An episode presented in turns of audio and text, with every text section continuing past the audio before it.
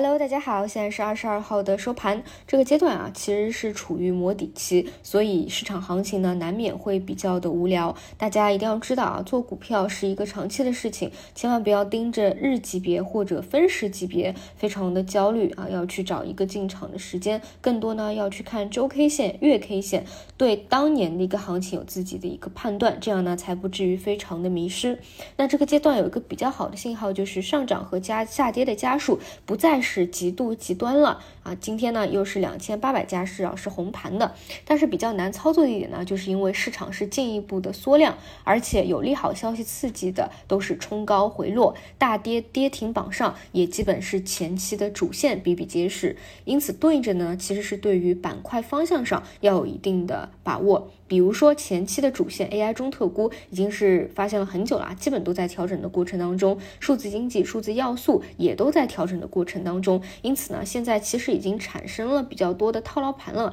大家很多都想着怎么去减亏啊，并不是在前期去挖掘分支的一个时候了，这一块呢还需要时间去盘整，当然更重要的是。要有实质性的，我们国内有一个爆款的 AI 应用来支撑啊，并不是在是纸上谈兵了。同时呢，像中特估，不知道大家有没有看周末的一个消息面啊？其实经济日报也有讲过，就是其实提出中特估的一个初心啊，并不是说在二级市场上去提升估值，而是根本上提升盈利能力。所以我估计到后期啊，也一定是慢慢的分化开来的啊，并不是说带一个中字就能够去炒作。当然，其实关于这一点啊，咱们的股市里的人和真正啊去制定政策的，他的想法一定是不一样的，所以呢，我觉得也没有过多好讨论的，我们还是先等待板块的止跌再说吧。那么今天呢，还有周末发酵比较好的半导体和边缘芯片 AIoT，基本上都是明显的高开低走，也对应着千万不要冲着一个消息就追高，这一点是早晨主要提醒的一点吧。就大家千万不要把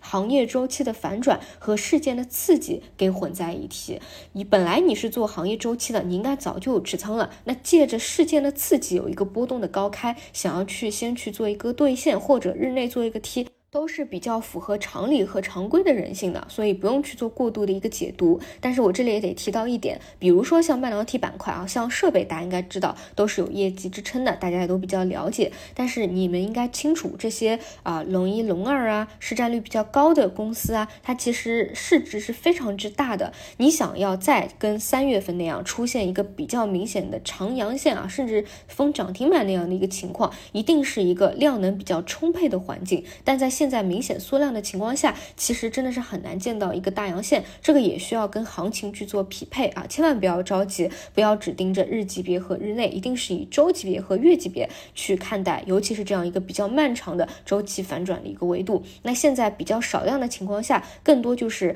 资金也会去精挑细选一个细分的方向，和一些小盘股可能会有更好的发挥。所以你看前一周基本上是存储芯片啊、Chiplet 啊，资金都会非常的有选择，而且呢拉升的个股相对盘子会比较小一些啊。这是半导体的整体的情况。那目前整体来说呢，就是前期的高位在调整，而低位的方向呢在轮动的超跌反弹。现在呢整体是在处于一个平台的磨底期，对应着大家就是守护好，觉得有长逻辑，底部也不断抬升的那些。低位的方向，如果有更多能力的话，就是去精选细分方向。说起来啊，正好上周五的时候提到了港股消费，其实这几天呢，食品饮料也会有比较不错的表现。暂时呢，你可以把它理解为是主线消失以后超跌反弹轮动的逻辑。那如果说有新的逻辑，我们再去做补充。毕竟你从一个长期来看的话，它最终还是会有一个消费复苏的，这个长逻辑是有的。只是短期呢还没有明显的数据的一个支撑，更多就是一个没主线下的超跌反弹